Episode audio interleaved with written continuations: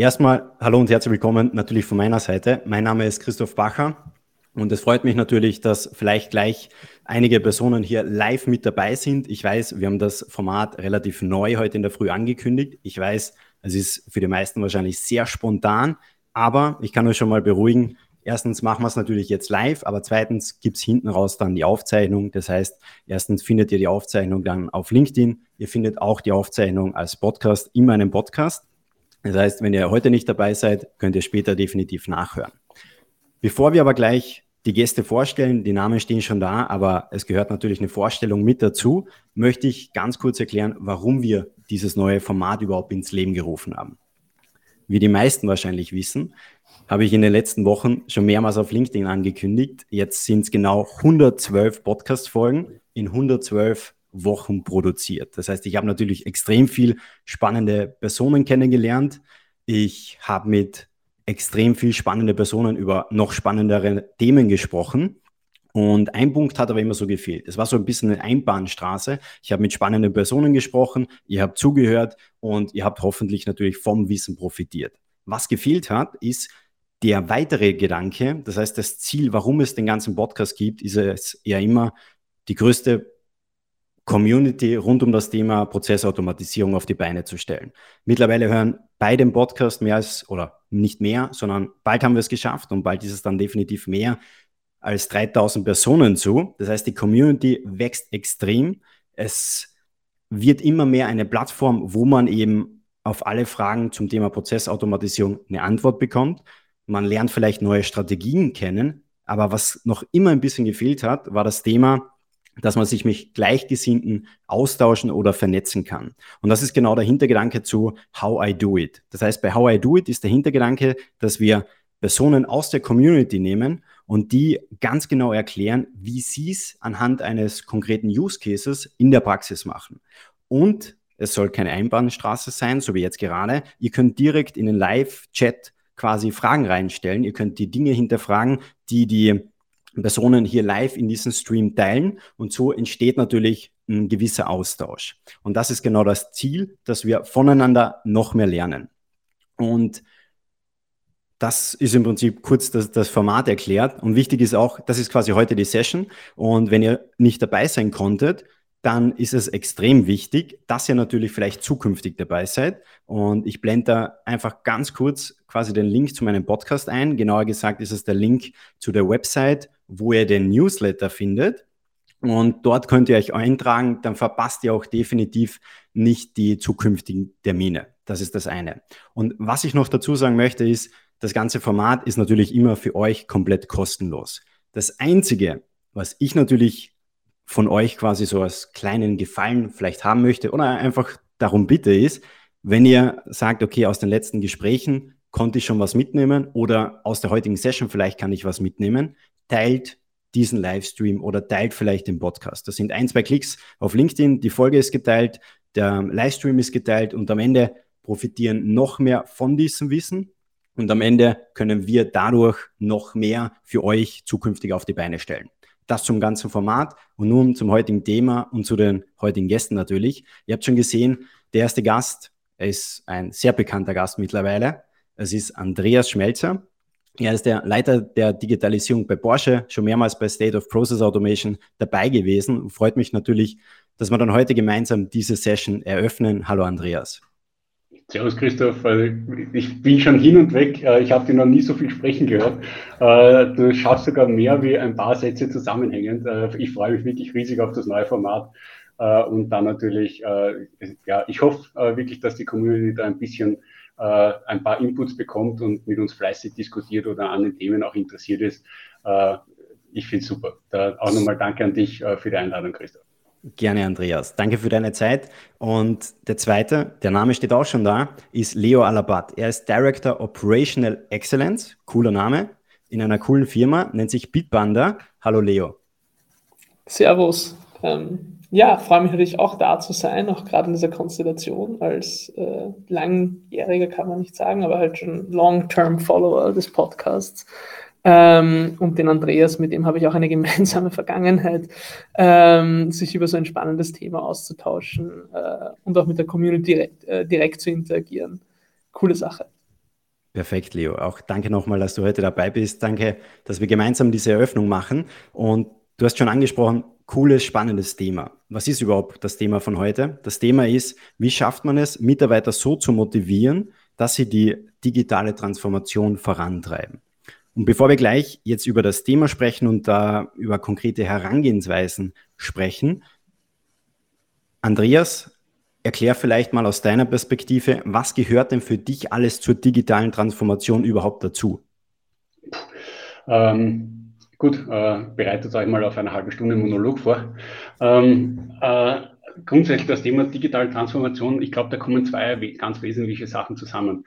Ähm, auf der einen Seite äh, dieser radikale Ansatz mit, was möchte ich denn in Zukunft machen, wie möchte ich Sachen machen äh, und wohin möchte ich. Das heißt, dieses klare Zielbild und auch dieses Commitment, äh, äh, dass ich dorthin komme, aber eben auf mehreren Ebenen. Also sowohl technisch, ja natürlich, das ist verhältnismäßig noch die einfachste Komponente, aber vor allem in Organisation und auf Kundenseite. Also das heißt wirklich über die Prozesse und über vor allem Mitarbeiter und Kunden, Kundinnen äh, in dem Bereich.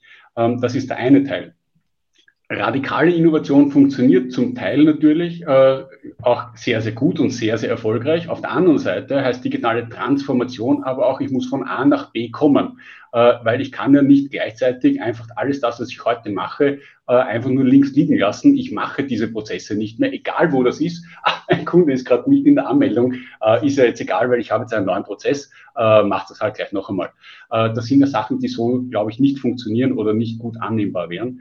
Äh, das heißt, ich muss wirklich äh, einerseits über diese Transformation, diesen Übergang von alt zu neu schaffen, das ist das eine.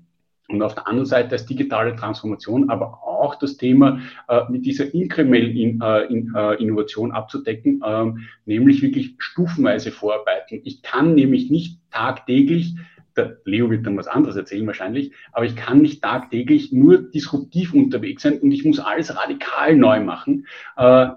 Die Frage ist nämlich, wer, wer kann denn das verdauen? Äh, es gibt Unternehmen, die können das bis zu einem gewissen Grad, aber auch das geht nicht tagtäglich, weil ich muss trotzdem irgendwann mal auf ein Zielbild hinarbeiten. Aber aus meiner Sicht gehört dieser Teil zur digitalen Transformation dazu.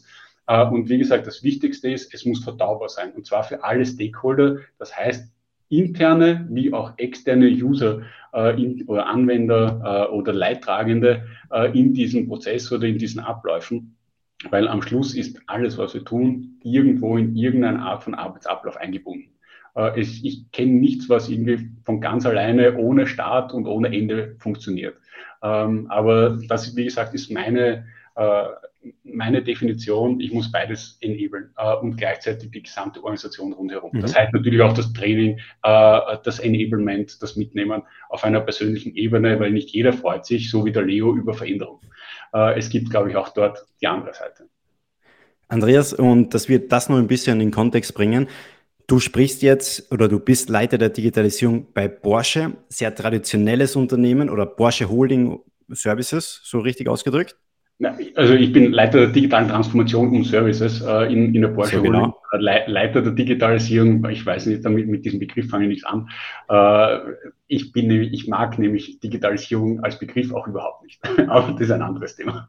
Das ist definitiv ein anderes Thema, aber ich wollte den Kontext nochmal aufbauen, dass die Zuhörer auch verstehen, du sprichst aus der Brille von einem Unternehmen, das ein traditionelles Unternehmen ist, das in den letzten Jahren extrem erfolgreich war und noch immer ist. Und Leo ist quasi bei Bitbanda. Vielleicht sagst du ganz kurz in einem Satz noch dazu, was Bitbanda überhaupt ist, falls es ein paar Personen noch nicht kennen. Und dann ergänzt du gleich, was du konkret darunter verstehst, was alles zur digitalen Transformation dazugehört. Klar. Ähm, ja, Bitpanda, äh, wir sind eine Investmentplattform äh, haben als kleiner Krypto-Broker äh, 2014, bald haben unser zehnjähriges, begonnen. Sind jetzt halt auch schon ein paar Jahre, natürlich nicht so lange wie Porsche, aber auch im Business und haben äh, sukzessive die Assets, die wir unseren Kunden anbieten, äh, die Produkte erweitert. Ähm, also ursprünglich Retail-Kunden Investment ermöglicht, machen wir noch immer. Äh, das ist die Bitpanda App, mit der man alle möglichen Assetklassen kaufen, handeln äh, und versenden kann. Aber äh, seit einem Jahr jetzt schon, wo wir unsere Services auch an Unternehmen, an andere als, äh, also das ist unser Bitpanda Technology Solutions, wo wir quasi Banken, wie jetzt vor kurzem der Raiffeisen, wie das jetzt äh, in Österreich jetzt auch prominent äh, angekündigt worden ist, aber einer N26 jetzt schon länger, ähm, ihren Kunden ermöglichen, unsere Services auf API-Level sozusagen anzubieten, auf technologischer Ebene. Ähm, wir wurden gegründet mit der Vision, wirklich die Industrie zu disrupten und Investing äh, ja zu ermöglichen, dass man diese Barrieren abschafft. Ähm, weil man muss ja nicht ein Finanzexperte sein, um an diesem Spiel der Gewinnmaximierung, sage ich jetzt einmal, äh, partizipieren zu können. So viel zu Bitpanda, also Finanzunternehmen, äh, wenn man das so im klassischen Sinne sehen möchte. Ähm, andere Herausforderungen, als wenn man mit tatsächlichen Gütern, sage ich jetzt mal garstig gesprochen, äh, umgehen muss, wie äh, eine Porsche Holding. Ähm, ja, dementsprechend, und ich komme ursprünglich aus dem Bankenumfeld, also das ist das, wo ich mich auch persönlich wohlfühle, äh, wo man anders, wie der Andreas sagt, disruptiver äh, transformieren, optimieren äh, kann, sagen wir es mal so. Mhm. Und was gehört für dich konkret zur digitalen Transformation dazu? Für mich ist, also so ähnlich wie jetzt Andreas sagt, äh, Digitalisierung äh, als Term bei uns, bei Bitpanda, als vollständig eigentlich digital präsentes Unternehmen, hört sich seltsam an. Wir haben äh, natürlich wie die meisten Unternehmen auch dem Wachstum geschuldet noch manuelle Prozesse. Bei uns geht es darum, ähm, wir sind digital präsent right? Also unser, wir existieren in diversesten App Stores auf den Handys äh, und auf den äh, mobilen äh, Geräten, Webplattformen unserer Kunden. Ähm, aber Digitalisierung und Digitaltransformation für mich bei Bitpanda bedeutet, alle technologischen Möglichkeiten auf der einen Seite, wie der Andreas gesagt hat, äh, das ist der einfache Part, so einzusetzen, dass man hochskalierbar wird dass man innerhalb von Stunden ähm, die Workforce von nichts auf sehr, sehr viel umbauen kann, dass man sehr rasch sehr viele Kunden servicieren kann, auf der einen Seite. Aber ein Aspekt, den Andreas noch ein bisschen nicht so betont hat, aber ich weiß, dass ihm auch ein sehr wichtiges Thema ist, die Leute mitzunehmen. Ähm, es bringt nichts, wenn man die coolste Technologie hat, die besten Prozessoptimierungsideen, sie es aber nicht an die Mitarbeiter bringt. Wenn die Mitarbeiter das nicht mittragen, und deswegen ist es für mich ganz, ganz wichtig bei dieser Transformation, das nicht nur ein Thema für eine Elfenbeinfraktion zu machen, egal ob das jetzt Prozessmanagement, Operational Excellence, Hyper Automation, wie auch immer äh, ist, ähm, sondern es muss ein Thema sein, das alle Mitarbeiter des Unternehmens betrifft. Mhm. Und Andreas, du bist ja jetzt, ich glaube, es sind ein bisschen mehr als ein Jahr bei Porsche dabei. Und wenn du dich jetzt noch zurück. Ja, der Leo würde dazu sagen, um vier Monate länger, als ich bei der Bitpanda war, äh, weil der Leo ist ja quasi mein Eckchef und er bezeichnet mich äh, bis heute, ich meine noch immer im, im Schmerz äh, als Verräter, und Anführungszeichen, aber wir, wir sehen einfach, ähm, dass das Thema digitale Tra Transformation wirklich, egal ob das jetzt ein länger äh, ein Unternehmen mit einer, einer, entsprechenden Historie ist oder ein Unternehmen, das eigentlich gefühlt seit gestern äh, äh, da ist im Vergleich jetzt. Ich weiß schon, dass die, äh, dass die Bitbahn bald auf das Zehnjährige zugeht. Äh, also auch da wird man schon echter. Ähm, aber bei beiden ist es extrem wichtig. Äh, und so wie es, der, wie es der Leo sagt, es ist auch da vollkommen egal, unter Anführungszeichen, ob unter Anführungszeichen altes oder neues Unternehmen. Du hast sehr, sehr ähnliche Herausforderungen im Sinne von Personen mitnehmen und zu erkennen, wo möchte ich denn hin oder wo muss ich hin.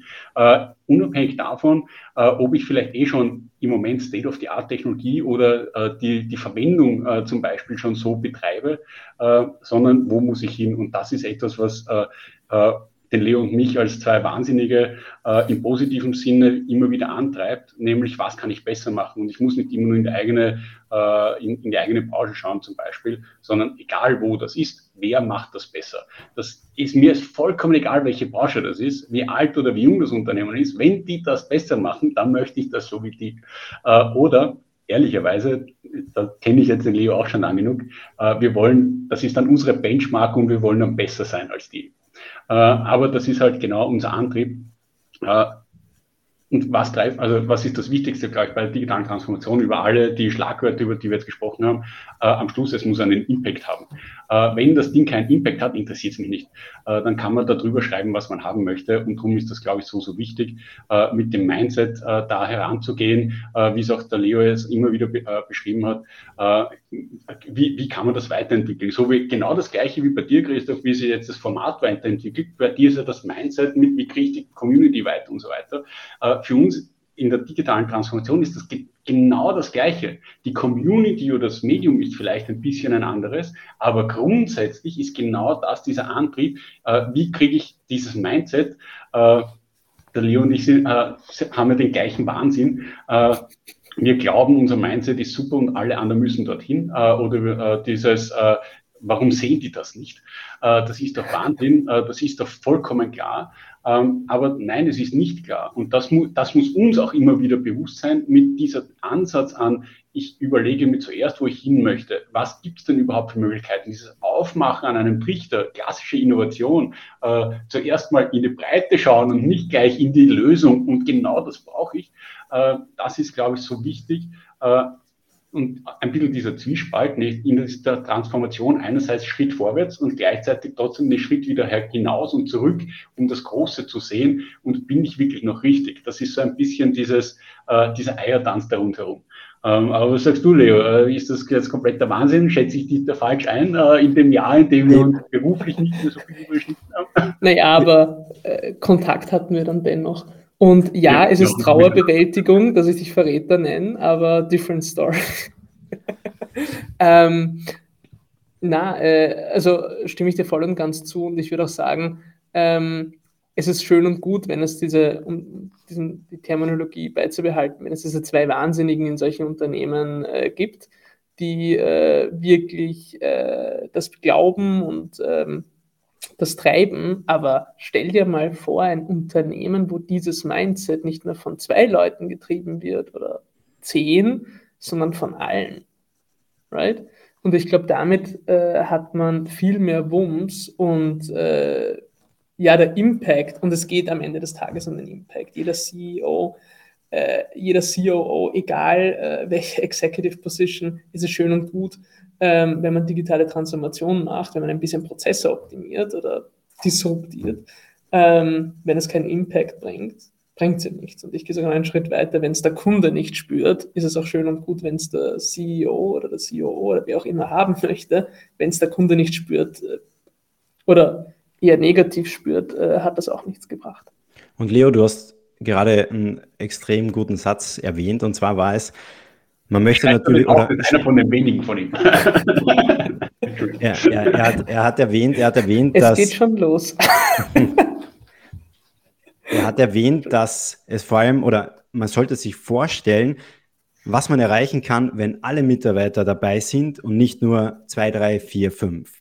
Und da müssen wir jetzt mal in die Tiefe gehen. Andreas, vor 16 Monaten, wenn du zum Beispiel bei Porsche reingekommen bist oder wenn du zukünftig irgendwann mal bei einer neuen Firma reinkommen würdest, wie würdest du in erster Linie mal feststellen, ob es denn, ob es so ein ähnliches Mindset, das du benötigst, dass du die Mitarbeiter auch mitnimmst, wie würdest du da vorgehen, um genau herauszufinden, ob das Mindset vorhanden ist oder noch nicht?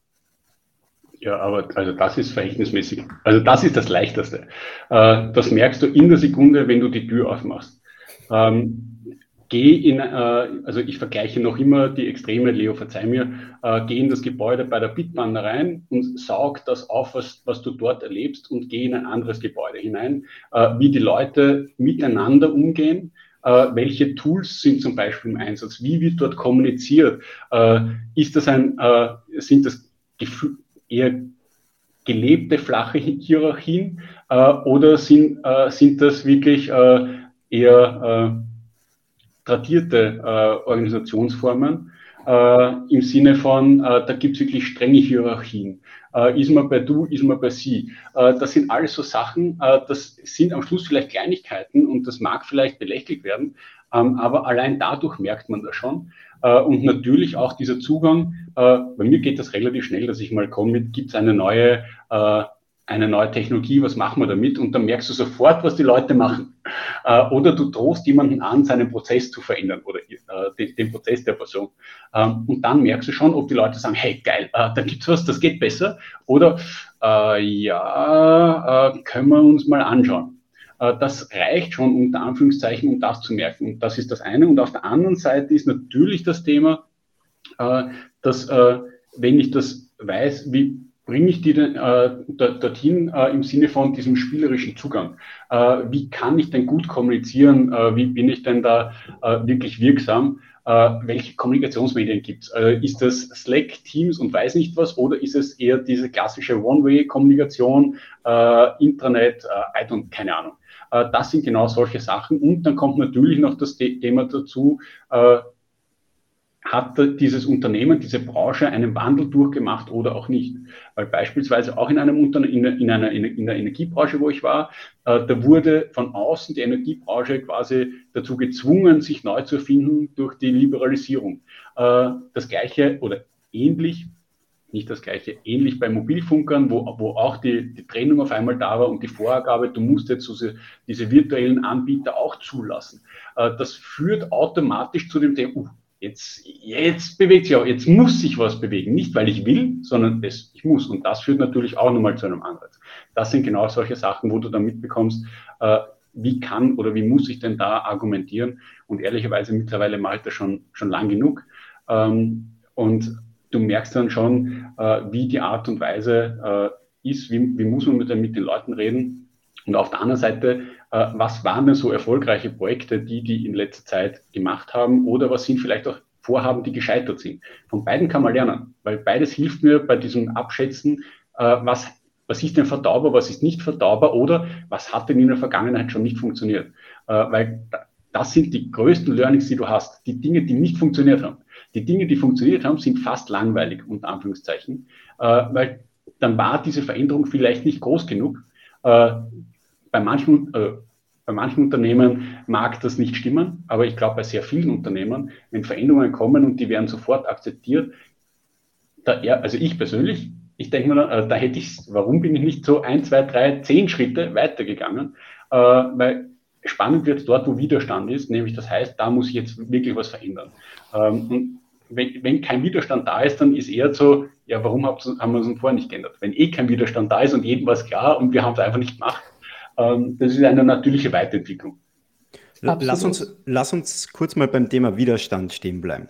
Stellen wir uns zwei Szenarien vor. Jetzt hast du zwar beschrieben, man merkt es ziemlich schnell, wenn Mitarbeiter das richtige Mindset haben. Gehen wir mal davon aus, sie haben nicht das richtige Mindset. Jetzt könnte ja sein, okay, eine Firma ist größtenteils genau mit diesem Mindset ausgestattet, mit Mitarbeitern mit diesem Mindset, die extrem viel Widerstand erzeugen. Das zweite Szenario könnte auch sein, dass einfach so vielleicht 50-50 oder vielleicht ein bisschen mehr Widerstand als Fürsprecher. Wie gehst du mit dem, diesen verschiedenen Szenarien um? Leo zum Beispiel. Und gerne dann auch Andreas. Ich meine, ich kenne äh, ja auch traditionelle Unternehmen. Also ich bin jetzt seit ja, etwas mehr als zweieinhalb Jahren jetzt bei Bitpanda, äh, was in regulären Zeitabläufen jetzt nicht nach viel klingt, aber Bitpanda hat eine andere Timepace. Ähm, also doch schon einiges. Und davor war ich in traditionellen Unternehmen unterwegs. Und äh, was ich für mich schon immer mitgenommen habe, ist, Evolution passiert immer außerhalb der Komfortzone. Solange Leute sich innerhalb ihrer Komfortzone befinden, heißt es, der Change war nicht genug. Und da bin ich, äh, so wie äh, du das auch gesagt hast und auch äh, Andreas, ähm, der Change war dann einfach nicht groß genug und kosten tut mich das ja das Gleiche. Ich habe einen gewissen Widerstand.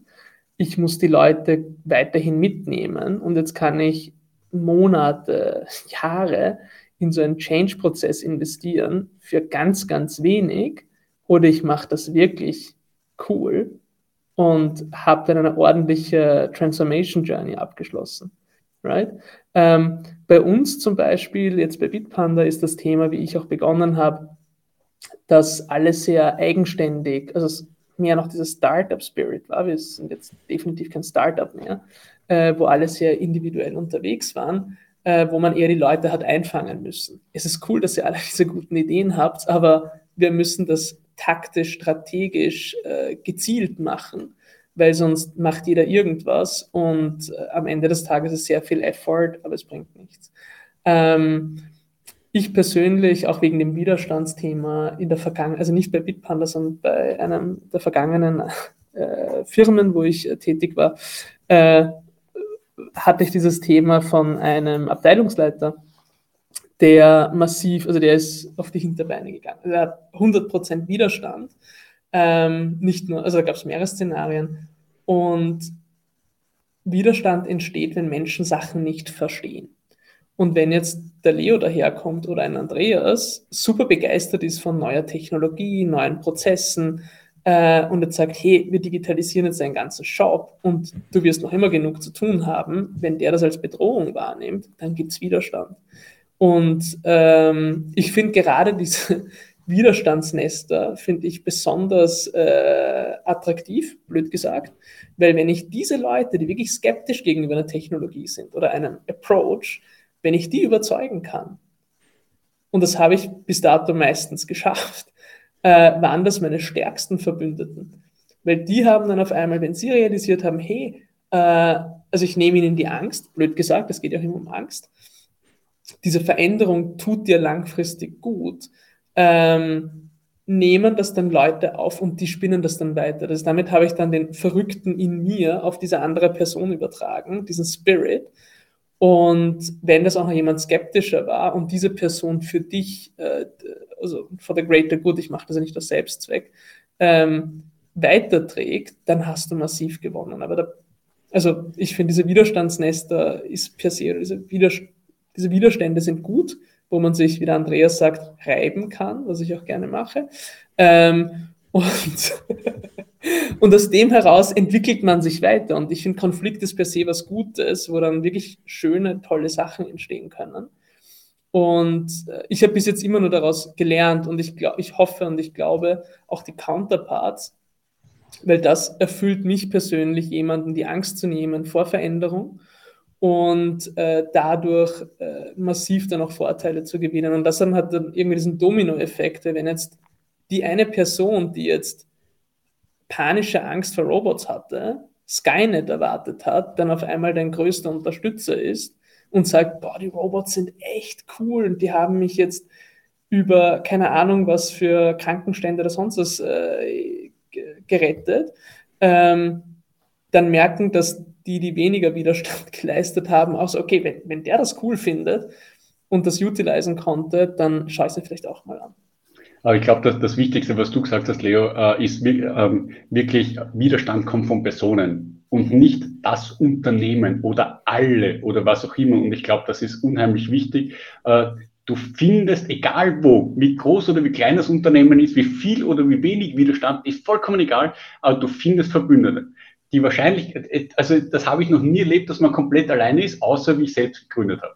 Da war ich aber wirklich alleine in dem Unternehmen. Ähm, aber das ist genau das, du findest de, äh, deine, deine Verbündeten und mit denen kannst du dann was bewegen. Du musst ja nicht von Anfang an gegen den größten Widerstand laufen. Äh, natürlich, das stimmt schon, was der Leo gesagt hat und ich weiß auch, dass der Leo das macht. Der Leo hatte damals nur den Vorteil, er hatte mich im Hintergrund. Nein, Spaß beiseite. Ähm, äh, aber du musst ja nicht direkt nicht in der Bank. Äh, aber ähm, du musst natürlich nicht von Anfang an direkt gegen den größten Widerstand laufen, sondern du suchst halt, wo habe ich verhältnismäßig leichte Einfalltore. Ähm, und da würde ich auch direkt die Frage aufnehmen äh, von Martin, ähm, wann ich äh, eine Firma wieder verlassen würde, wenn das nicht funktioniert oder nicht. Ähm, dazu zwei Themen. Auf, auf der einen Seite, ähm, mir ist das bisher noch nicht äh, passiert, dass es gar nicht gegangen ist. Die Frage ist halt nur, wie wirksam war ich oder auch nicht. Äh, weil ich nehme mir, äh, das ist für immer, wenn mir jemand sagt, das geht nicht, das ist das Gleiche, wenn du damals Martin McFly gesagt hast, feig. Äh, das geht nicht, ist für mich ein, ein quasi ein, ein Trigger, äh, um zu sagen, doch. Also wenn ich felsenfest davon überzeugt bin, das geht, und ehrlicherweise, unabhängig davon, dass wir, nicht, ich glaube, keiner findet die Pandemie gut. Was uns die Pandemie aber gelernt hat, ist, alles geht. Ich kann sogar Kundensupport nach Hause schicken und die können von dort zur Arbeit äh, arbeiten und es müssen nicht alle in der Firma am Telefon sitzen. Äh, was natürlich eine riesen Überraschung war, dass das funktioniert, aber das ist ein, ein Sidestep. Ähm, äh, aus meiner Sicht, äh, das, das ist das eine. Äh, für mich ein, ein Riesentrigger. Aber das, was für mich sehr wohl gilt, wenn ich merke, dass ich nicht wirksam bin. Also A, ich versuche natürlich mehrere Möglichkeiten, aber wenn ich merke, dass das wirklich nicht ankommen würde, nach einer für mich nicht akzeptablen Zeit, die ist aber, glaube ich, relativ äh, und hängt immer von mehreren Faktoren ab. Und kann ich das nicht konkret an einer, also Hausnummer einer gewissen Zeit äh, festmachen, äh, dann würde ich sehr, äh, sehr wohl gehen. Ähm, aber ehrlicherweise, das ist mir noch nie passiert, weil ich habe noch immer irgendwo jemanden gefunden, der diesen Wahnsinn gut findet oder gut finden würde, wenn das doch funktionieren würde. Und wenn ich denen zeige, es funktioniert, dann komme ich in diesen Multiplikatoreneffekt, den der Leo immer wieder versucht hat anzusprechen, äh, nämlich ich muss das nicht zentral, das ist ja nicht eine Person, eine Einheit, ein Projekt, eine Technologie, die mir alles löst. Dies, dieses One Highlight im Prinzip gibt es nirgendwo. Zumindest kenne ich es nicht mehr. Äh, und das ist etwas, was uns halt unheimlich hilft, in diese äh, Multiplikatorenfaktoren hineinzukommen und dass sich diese Leute weiterbringen. Und jetzt gibt es dann natürlich verschiedene Formate, äh, wie ich solche Leute abholen kann. das ist, glaube ich, unheimlich wichtig, auch zu sein. Also es muss nicht immer nur dieser, so wie es der Leo bezeichnet hat, Elfenbeinturm sein, wo dann diese eine heilige Truppe drinnen sitzt, die das Hyper-Automation-Team heißt und alle Probleme löst sondern es kann natürlich auch sein, ich brauche diese Unterstützung von draußen, dass zumindest die Use Cases kommen, die Anwendungsfälle, die muss ich enablen, denen muss ich zum Beispiel zeigen, was ist, aktuelles Beispiel, was ist ChatGPT, äh, was sind LLMs, wie kann das einen Mehrwert bringen und nicht gleich, uiuiuiui, äh, brauche ich nicht, kann ich nicht oder ganz anderes Extrem, ich hupf gleich rein, ohne zu wissen, was es ist. Äh, ich bin schon eher auf dem zweiteren Extrem, äh, ich hupf gleich rein, ohne zu wissen, was es ist. Ähm, aber ich muss schon auch den Schritt zurück machen und sagen, okay, ist das irgendwas Verdauliches, was ich einsetzen kann? Ähm, aber das sind genau solche Sachen, wo es halt, glaube ich, wichtig ist, äh, bei, in Technologien drinnen zu sein, aber noch viel, viel wichtiger, wirklich am Puls in der Organisation. Wie fühlt die, was braucht die, wo kann ich unterstützen? Und egal wie groß oder klein die Organisation ist, es gibt immer irgendjemanden, der schreit mit, ich kann nicht mehr. Und denen hilfst. Weil das sind die, die werden dir den geringsten Widerstand leisten. Die sind am meisten heilfroh, wenn irgendjemand daherkommt und sagt, ich habe Zeit für dich. Wir machen das anders, aber ich habe Zeit für dich. Andreas, du hast gerade angesprochen, es ist wichtig, wie die Formate aussehen. Und äh, Leo hat auch angesprochen, Widerstand entsteht vor allem, wenn Angst bei den Mitarbeitern oder die, die Angst entsteht bei den Mitarbeitern, wenn sie nicht verstehen, warum sie sich verändern sollen und wie sie sich verändern sollen. Deswegen, Andreas, wenn du mal startest, erklär gerne mal diese Formate. Wie sieht dein Format aus, wo du sagst, hey, so funktioniert das oder so bist du in der Vergangenheit vorgegangen? Erklär mal gerne. Hm, das, äh, da gibt es halt äh, wirklich verschiedene Sachen und ich versuche mir halt immer das rauszusuchen, was gut passt. Ähm, dieses eine Kochrezept äh, gibt es auch so aus meiner Sicht nicht, aber das wirklich Spannende war, äh, mit Citizen Developer ansetzen, dass man die, die Leute wirklich wöchentlich abholt. Ich bin immer im Schulungszentrum, ihr könnt jederzeit vorbeikommen und wenn wir nur drüber reden, äh, das ist vollkommen egal. Äh, ihr könnt, ich helfe euch auch, dass ihr selber zur Umsetzung kommt, beispielsweise bis hin zu äh, zweitägige Summits, die wir intern veranstalten. Äh, das ist jetzt natürlich ein, ein ganz anderes Thema äh, weil natürlich in einem großen internationalen Konzern ist das ein Riesenmehrwert, wenn ich mal die Leute zusammenfangen kann, äh, wir sind in verschiedenen Zeitzonen beispielsweise äh, und zeigt mal her, was ihr so macht. Ich glaube nicht, dass ich zentral immer der Weise bin und wir haben alle Lösungen für euch, sondern eben auch für euch in eure Richtung. Teilt, teilt doch, was ihr so macht. Was macht ihr denn mit den Technologien, mit den Schulungen, mit den Möglichkeiten, die wir euch zur Verfügung stellen? Wie nutzt ihr das? Weil davon kann ich genauso lernen.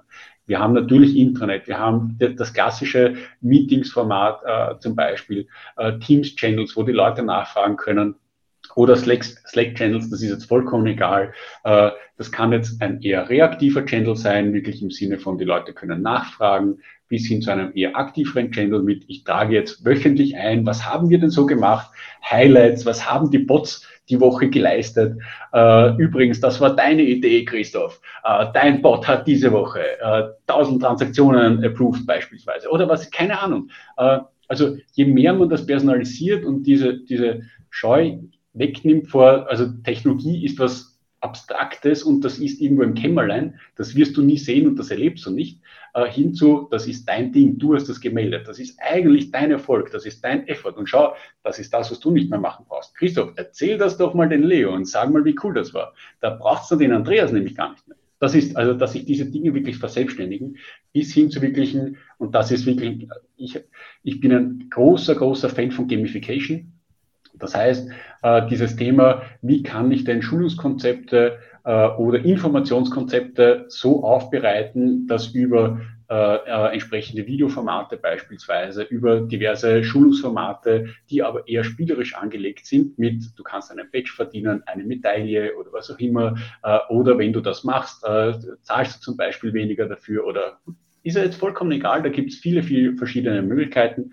Äh, die Leute dort zur aktiven Teilnahme zu bringen. Das bringt mir viel, viel mehr, äh, eben im Sinne von Multiplikatorfaktor. Und ich muss halt wirklich auch die Konzepte verwenden, die funktionieren und nicht nur eins. Also ich darf ruhig mehrere verwenden, äh, weil mehr Kommunikation hat bisher noch selten geschadet. Absolut. Und Leo, wenn, wenn du, ich schmeiß den Ball gleich rüber zu dir, weil ich glaube, auch bei dir sieht es wieder ein bisschen anders aus oder vielleicht auch sehr ähnlich. Erklär gerne mal. Genau, also wir sind ja auch quer durch Europa verteilt. Ähm, und ich glaube, also un unser gesamtes Business beruht, beruht auf Dezentralisierung. Und äh, dieser Elfenbeinturm, also auch dieser klassische Approach, äh, wie ich begonnen habe mit RPA 2016. Äh, du hast eine elitäre Truppe, jetzt Kastik gesprochen, die sich mit einer neuen Technologie befasst, inkubiert und das dann mit einzelnen Wins nach draußen bringt haben wir auch bei äh, RPA bei Bitpanda ganz am Anfang äh, so begonnen. Erste kleine Wins.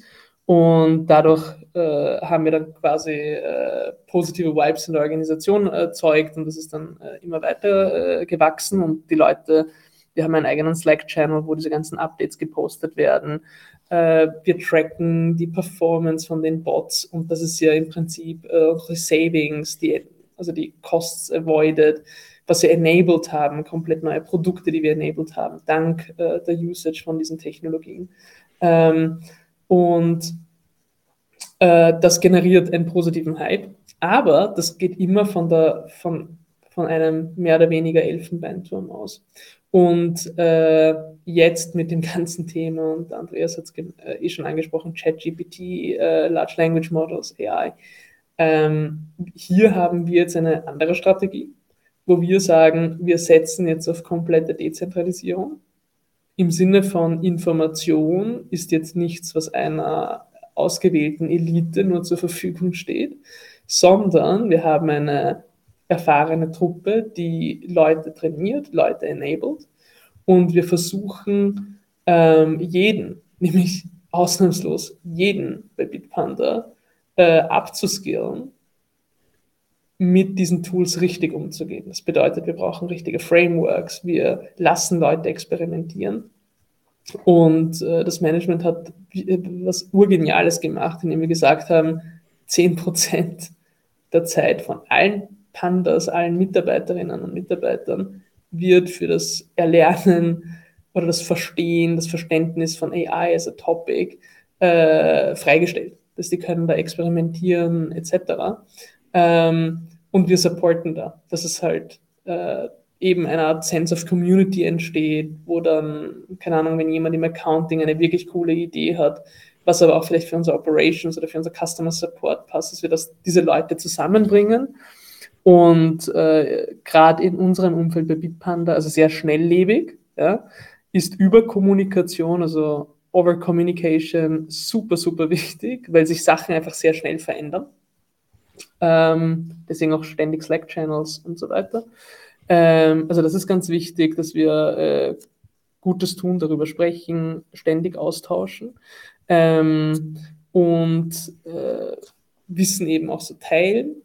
Und äh, ja, das ist ähm, bis sie äh, jetzt dieser, dieser andere Approach, als jetzt zu sagen, ähm, wir inkubieren das irgendwo in einer ganz kleinen Truppe mhm. und experimentieren, der Rest kriegt nichts davon mit. Ähm, ja, ist irgendwie ein anderer Take. Und Leo, du hast jetzt zwar schon ein bisschen beschrieben in Richtung Mitarbeiter ausbilden und dass ihr wirklich jeden ausbilden möchtet. Und Andreas, du hast davor angesprochen, dass du auch in Richtung Citizen Development denkst und Mitarbeiter ausgebildet hast.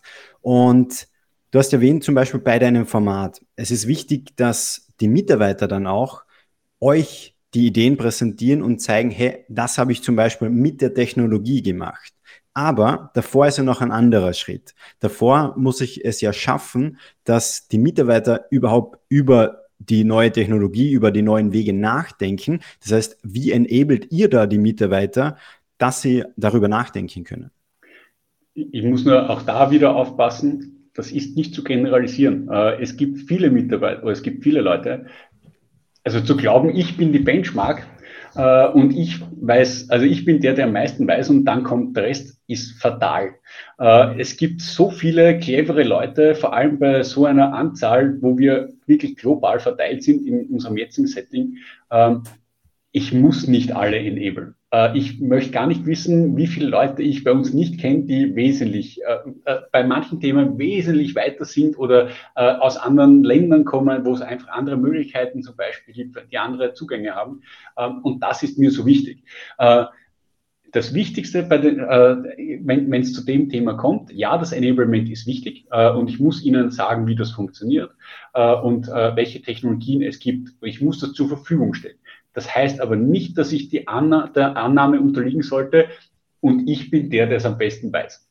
Äh, bei ein oder bei einigen wird das sicher stimmen, aber sicher nicht bei allen. Und darum ist das so wichtig, ich kann nur am Puls bleiben, wenn ich den spüre. Wenn ich glaube, ich, ich, also ich bin die Lebensader und ich bestimme den Takt, ich befürchte, das ist schon der erste Schritt zur Fehler.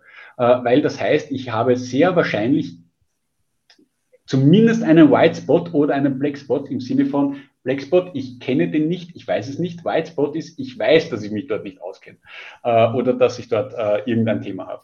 Aber das sind genau die Sachen, ähm, das darf einem halt wirklich nicht passieren. Darum ist mir dieser Community-Gedanke so wichtig und darum, ich, ich finde dieses Format wirklich genial. Ich hoffe, es kommen auch noch ein paar weitere Fragen, äh, wo man andere abholen kann mit ihren Themen, mit dem, was die voranbringen. Und dann verstehe ich auch, wo kann ich ansetzen, weil ich habe ja verschiedene Expertenlevel. Natürlich habe ich den Einsteiger oder die Einsteigerin äh, in das Thema, aber ich darf nicht, ich habe schon wahrscheinlich äh, Experten oder vielleicht sogar Leute, die weit länger in manchen Themen drinnen sind, weil viele Disziplinen, die wir heute verknüpfen, die sind jetzt nicht erst seit gestern da. Äh, wir tun jetzt bei manchen Sachen so, als wenn das jetzt, äh, das ist aber jetzt der Wahnsinn. Das stimmt schon, in der Anwendungsmöglichkeit ist das ein Wahnsinn, aber manche Sachen sind ja wirklich jetzt äh, keine Rocket Science eigentlich äh, und schon lange zumindest technisch verfügbar. Ähm, aber wir haben jetzt gute Services und Produkte und die muss ich herzeigen. Und das ist unheimlich schwierig, da selber immer wieder am Ball zu bleiben und deswegen immer wieder das abholen. Äh, und dann gibt es halt, wie gesagt, diese verschiedenen äh, äh, Stufen der, der, Trainings vom Einsteiger bis zum klassischen äh, wirklich Senior-Experten, weiß ich nicht. Wobei ehrlicherweise dort höre ich lieber zu, bevor ich dort versuche, jemandem was zu erzählen. Äh, das, das, das, ist aus meiner Sicht wirklich wichtig. Ähm, wie ist das bei dir, Leo? Weil ihr seid ja jetzt verhältnismäßig jung als Big Panda mit zehn Jahren. Wie, wie, macht ihr das jetzt mit euch? Na, im Prinzip, äh, das mit den Expertinnen, äh, ich denke mir, ich kann nur verlieren als Experte für Automatisierung oder für Prozessdisruption, Optimierung, wie auch immer, äh, wenn ich versuche, einem Experten, egal ob das im Accounting ist, im HR, Customer Success, Operations, ihnen ihr Business zu erklären. Die kennen ihre Themen viel, viel besser, ihre Challenges viel, viel besser als jeder, der von extern herkommt, sein Toolset hat und versucht jetzt Probleme zu verstehen ähm, oder die Lösung jetzt zu finden. Und äh, indem wir eben die Kolleginnen und Kollegen ihnen anhand von Real-Life-Examples ähm, heranführen, ähm, das auf ihre eigenen Probleme anzuwenden, das ist gerade bei diesem ganzen AI-Thema, setzen wir hier massiv drauf, dass die Leute einfach verstehen, hey, wenn wir, also es gibt wir müssen jetzt nicht äh, AI entwickeln, deswegen bin ich auch kein großer Fan von Citizen Developer, aber Citizen Analyst, weil ähm, diese end-to-end -end übergeordnete Disruption von Wertschöpfungsketten, da hilft der Elfenbeinturm. Right? Wenn man halt außerhalb der eigenen Blase operiert, sage ich mal. Komplett neu denken, Greenfield. Enablen. Aber optimieren und die richtigen Probleme identifizieren, das kann der Experte für, egal ob das ein regulatorisches Thema ist, Kundenanfragen, name it, HR-Topics, die Expertin oder Experte am besten. Man muss sie nur an die Technologie oder an die Möglichkeiten, wie man diese Probleme lösen kann, so heranführen, dass sie das äh, verstehen und so interpretieren können, dass sie zumindest wissen, okay, ich gehe jetzt zum Andreas oder zum Leo oder ganz woanders hin, äh, weil die können mir dieses Problem lösen ich kann die Requirements zumindest so äh, generieren und darauf setzen wir. Das Development funktioniert einfach in unserem, also das Citizen Developer bin ich kein Fan davon, zumindest in diesem Umfeld, weil einfach die Prozesse sich viel zu rasch verändern. Ähm, und da bringt es dann nichts, wenn jeder so dezentral so sein eigenes Süppchen kocht und so viel kann man gar nicht Governance machen. Da habe ich dann lieber eine schlagkräftige Truppe, die sehr rasch äh, automatisieren kann. Die Governance ist wirklich eine Community zu schaffen, wo Leute diese Ideen entwickeln, ständig weitergebildet werden und sich einfach innerhalb austauschen. Und bevor Andreas gleich da noch seine Gedanken teilt und wir noch auf ein anderes Thema eingehen, gerne nochmal an die Zuhörer, stellt eure Fragen gerne in den Chat rein, weil wir kommen langsam zum Ende. Wir sind jetzt bei 46 Minuten angekommen. Wir werden wahrscheinlich so eine Stunde anpeilen, aber wir würden natürlich sehr, sehr gerne auf eure Fragen eingehen. Deshalb, Andreas, zurück zu dir. Du hast angesprochen, dass du ein Fan bist von Gamification. Kannst du vielleicht anhand eines ganz konkreten Use Cases Beispieles erklären und uns durchführen, wie das in der Praxis bei dir aussieht oder generell aussehen könnte? Ja, da muss ich drüber reden, wie es aussehen könnte, äh, weil, äh, weil wir da aus meiner Sicht erst unterwegs sind ähm, mit, dem, äh, mit dem Thema Gamification. Aber es ist genau das. Auf, zuerst mal die Entscheidung, wofür setze ich das ein. Ähm, Gamification ist aus meiner Sicht tatsächlich ein, ein, ein, Tool zum Enablement, damit sich Leute mit Themen auseinandersetzen in einem Format, das sie auch gut nehmen können. Das heißt, für manche wird das auch gar nicht passen. Äh, und das ist auch okay, äh, weil auch bei Schulungen äh, dieses Schulungskonzept, wie diese eine Schulung jetzt aufgesetzt wird, ist vielleicht für manche gut akzeptabel, für andere nicht. Äh, ist aber jetzt vollkommen egal. Äh, das Thema Gamification ist tatsächlich dieser spielerische Ansatz äh, mit die Leute immer wieder dazu zu bringen, sich mit anderen Themen oder immer wieder mit den Themen auseinanderzusetzen, damit sie einfach drinnen bleiben. Äh, diese Story durchspielen. Äh, denk an irgendein Computerspiel oder jeder möge bitte an ein Computerspiel oder an eine geile Geschichte denken, die die äh, entsprechend äh, äh, zieht. Nehmen wir beispielsweise Star Wars. Ich möchte irgendwie von der Episode 1 zu irgendwann zukünftig Episode 15 und allen Side-Serien, äh, Serien, die es irgendwie so gibt in Zukunft. Äh, Disney ist da, glaube ich, ja ziemlich kreativ oder weiß ich nicht, ob es das noch werden oder nicht. Ähm, vielleicht kommt, ich weiß nicht, das nächste Mal das, das, das, das Todesweltall oder keine Ahnung. Ähm, aber, seid Entschuldigung. Ähm, aber ich möchte, die, die, dass sie wirklich in dieser Story dranbleiben und sich quasi mit diesem, äh, mit ihrem eigenen Charakter einfach mitwachsen und damit ihre Fähigkeiten, dieses Upleveln. Äh, und zwar diesen Strang nehmen, den sie selber wollen. Äh, was heißt das? Ich habe eine Basisschulung, äh, wo es äh, natürlich dann schon die ersten witzigen Fragen zum Beispiel gibt, wie, äh, wie funktioniert denn das? Oder wie könnte, kannst du mir ein Beispiel geben? gib doch mal folgende Sachen ein in ChatGPT, was kommt denn da raus als konkretes Anwendungsbeispiel? Ähm, dann, und automatisch haben die Leute teilweise ohne es zu merken, schon die ersten zwei, drei, vier, fünf Anwendungsfälle, zwar abs mit absolut geringen Einstiegsbarrieren, aber sie haben es mal ausprobiert. Und dann merkst du ohnehin, sind ein paar neugierig, bleiben die daran, äh, weil dann kann ich ja sagen, du, übrigens, du kannst deine eigene äh, äh, Lizenz zum Beispiel bekommen, du zahlst auch nichts dafür, äh, da wäre der Lernpfad dafür, dass du enabled wirst. So, und jetzt lernen die automatisch, äh, wie funktioniert denn das, bevor die die Lizenz erwerben, das heißt, saugeil, die können das, bevor die das haben, äh, zumindest eine Idee. Äh, und dann im nächsten Schritt, natürlich ist dann, haben wir trotzdem den Community-Gedanken, weil Gamification muss jetzt nicht immer alleine sein. Das können ja genauso auch äh, klassische äh, Online-Games sein, im Sinne von, wir vernetzen jetzt verschiedene Leute zu einem Team, zu einer Squad, äh, und die sollen gemeinsam Team-Tasks lösen.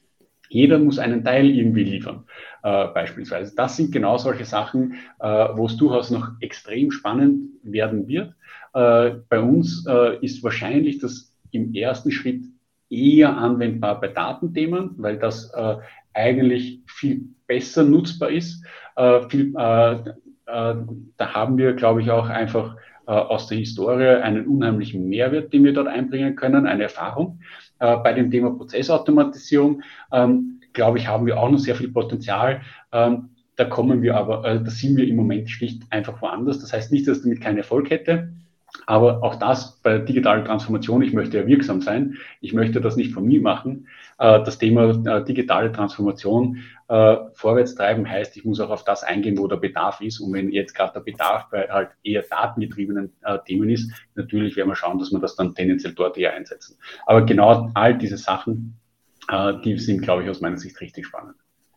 Und messt, messt ihr das auch irgendwie, Andreas, dass ihr sagt, okay, wir haben jetzt so und so viele Mitarbeiter und unser Ziel ist, wir haben da drei Stufen und unser Ziel ist, 5% auf die Stufe 3 zu heben und das sind wirklich die Personen, die sich komplett auskennen. Stufe 1 ist, die Personen wissen ungefähr, um was es geht und können das Thema einordnen, aber irgendwas machen damit können sie noch nicht. Gibt es sowas oder mhm. Überlegungen?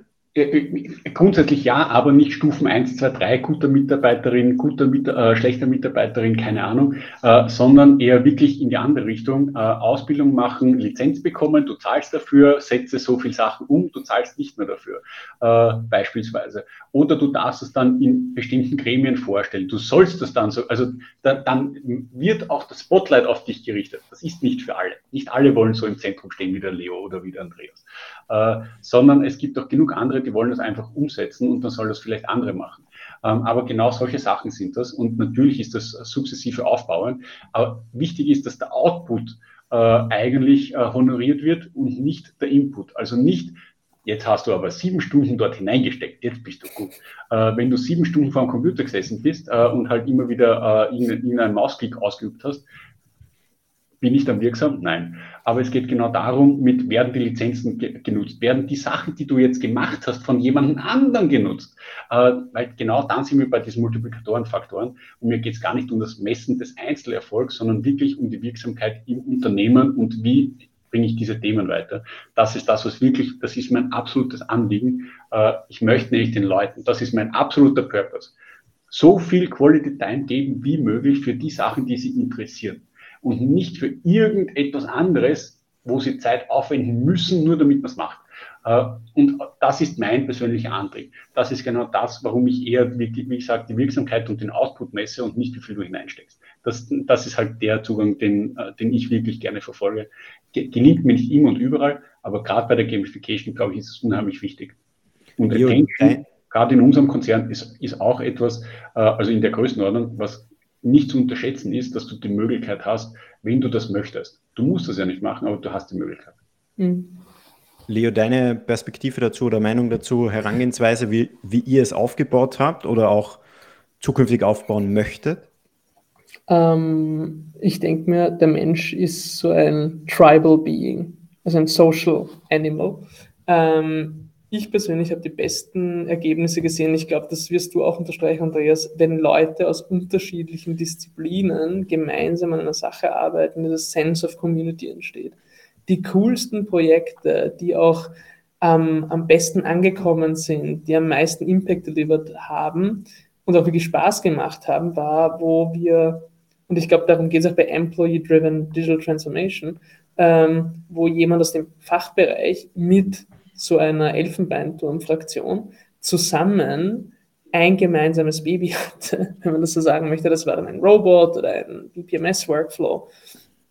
Ein neu konzipierter Prozess, wo dann alle stolz auf das gemeinsam Geschaffene äh, waren.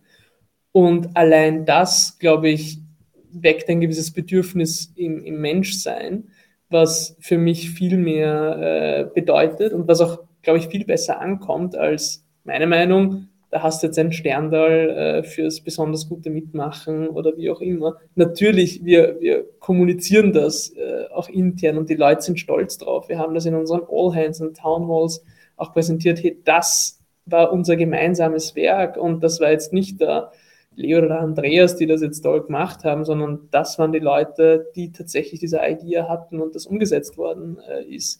Und so bringt das die Firma weiter. Das ist cool. Ähm, und ja, da glaube ich, dass das äh, per se mehr bringt, als äh, wenn man jetzt so ein Bonus-Malus-System oder sowas einführt. Und auf der anderen Seite, am Ende des Tages zählt der Impact. Really. Also es, es ist doch vollkommen wurscht, ob jemand dafür fünf Minuten gebraucht hat und einen super coolen Prozess äh, jetzt konzipiert oder, oder, automatisiert hat und sonst nichts macht.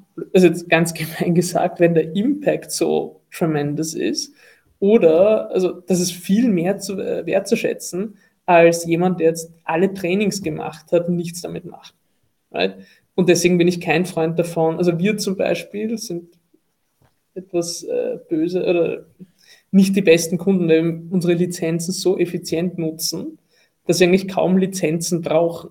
Und, und ich habe das anders bei einem vorherigen Arbeitgeber entdeckt, wo man sehr, sehr viele Lizenzen hatte, aber die nicht wirklich utilized hat. Hat nicht gut genau bei diesen KPIs ausgeschaut, oh, wir haben hunderttausende Lizenzen für Bots. Was macht's denn ihr damit? Bei uns ist dann, ich habe da lieber, weißt du, kaum Lizenzen, die aber super toll genutzt werden. Und, und ich denke mir, am Ende des Tages hat der Kunde was davon, haben wir als Firma was davon, skalieren wir. Äh, und so wie der Andreas sagt, können die Leute sich auf die Sachen fokussieren, äh, die sie wirklich glücklich machen und wo sie ihren persönlichen Purpose haben und wo sie am meisten äh, ja, was beitragen können für die Gesellschaft. Ich glaube nicht nur die Gesellschaft, sondern auch zum Unternehmenserfolg. Wenn du auf einmal ja, genau. Äh, selber wirklich äh, aktiv deinen Beitrag leisten kannst, wo du sagst, jetzt kann ich etwas mitgestalten. Ich, ich merke auch, okay. dass mein Output ein, eine Wirksamkeit, ein Ergebnis, irgendwas hat, ist das sensationell und zum Thema Gamification, weil das so, äh, also nur damit das, das, was zum Beispiel dort gar nicht funktioniert, sind irgendwelche Preise im Sinne von, ich zahle jetzt einen Bonus aus äh, weil dann funktioniert, also so blöd das klingt, äh, das funktioniert dann zumindest auf Dauer nicht, äh, weil dann dieser Spieltrieb komplett verloren geht. Äh, sondern ich mache das dann aus einem komplett anderen Grund und es geht gar nicht mehr um diesen, äh, um das Spielerische, um das, was eigentlich das Ziel ist, sondern A, entweder verlieren die Personen äh, das Interesse, das ist das eine, oder auf der anderen Seite man macht das aus einem ganz anderen Grund und versucht äh, einfach nur das höchste Preisgeld unter Anführungszeichen zu erreichen, äh, ohne äh, dabei wirklich irgendwas an, an Output zu, äh, genau das Gegenteil. Und die Leute genau. dann relativ rasch äh, das Interesse an solchen Sachen äh, verlieren. Da ist es viel, viel wichtiger, diese, diese Wirksamkeit, Sichtbarkeit und diese, genauso wie es der Löhr gesagt hat, diese, diese Mitgestaltung wirklich vorwärts zu bringen. Ähm, weil ich glaube, das ist wirklich mit Abstand das wichtigste Gut, das man hat aktive Mitarbeit am Unternehmensergebnis und ich selber weiß, was ich beitrage. Äh, das ist was, was ja teilweise leicht verloren geht. Mhm. Und wir kommen jetzt auch ganz langsam zum Ende und ich glaube, nach 58 Minuten haben bestimmt die meisten Zuhörer verstanden, wie schaffe ich es, dass Mitarbeiter aktiv an der digitalen Transformation mitarbeiten. Aber ich glaube, es wäre nochmal spannend, Leo, und Andreas, wenn ihr so in zwei Sätzen auch zusammenfasst, was nehmt ihr vielleicht aus diesem heutigen Gespräch für euch mit? Oder was sollen auch die Zuhörer mitnehmen? Zwei Satzzusammenfassungen sind deine Spezialität, Leo. Los geht's. Sag du an.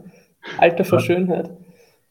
Äh, ich glaube, dass wirklich das mit, mit, Abstand Wichtigste ist, dass man selber erkennt, äh, was man mit dem Thema digitale Transformation verfolgt, wo man das einsetzen möchte und wichtig ist, dass man mit allem besser zum Erfolg kommt, wie mit wenigen, aber hochspezialisierten oder irgendwo im Elfenbeinturm, wie es der Leo immer wieder äh, skizziert hat, äh, zu glauben, mit diesen Expertenteams werde ich alles äh, machen. Es ist trotzdem in der Masse, wenn das Wissen, diese Multiplikatoreneffekte darf man nicht, nicht unterschätzen und die sollte man wirklich nutzen. Und wichtig ist die Ansprache auf der Ebene, wie man das wirklich gut nehmen kann.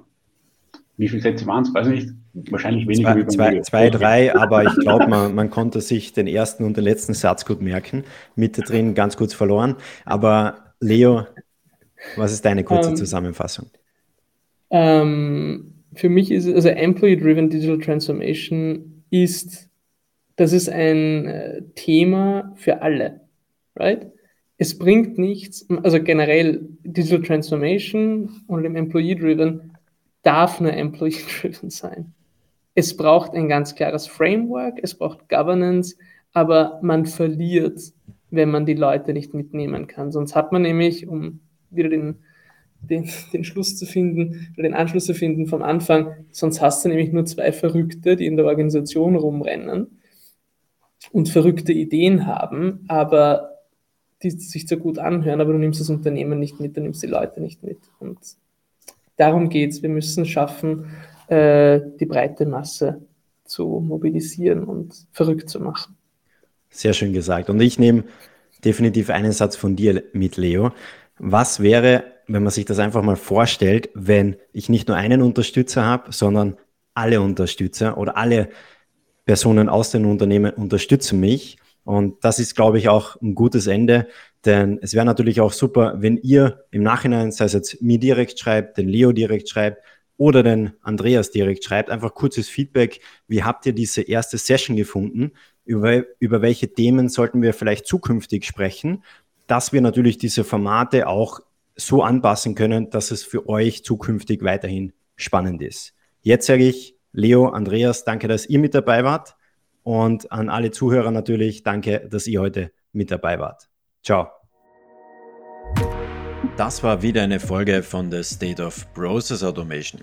Schön, dass du wieder mit dabei warst und es ist wirklich unglaublich, wie schnell die Community rund um State of Process Automation aktuell wächst. Mittlerweile sind es mehr als 2000 Personen, die hier regelmäßig zuhören und deshalb möchte ich diesen Moment kurz nutzen, um einfach mal Danke zu sagen. Danke, dass du dir diese Folge angehört hast. Danke, dass du vielleicht schon länger mit dabei bist. Und es würde mir extrem viel bedeuten, wenn du bereits das ein oder andere Learning aus den Gesprächen für dich mitnehmen konntest, dass du diese Folge oder den Podcast mit einem Kollegen oder einem Freund oder Freundin teilst. Denn dadurch können noch mehr Personen von den Gesprächen profitieren und deshalb sage ich jetzt schon mal vielen Dank dafür. Und wenn du es noch nicht getan hast, abonniere unbedingt den Podcast auf Spotify, Apple oder Google, dass du auch zukünftig keine weitere Folge verpassen wirst. Und wir hören uns in der nächsten Folge von The State of Process Automation.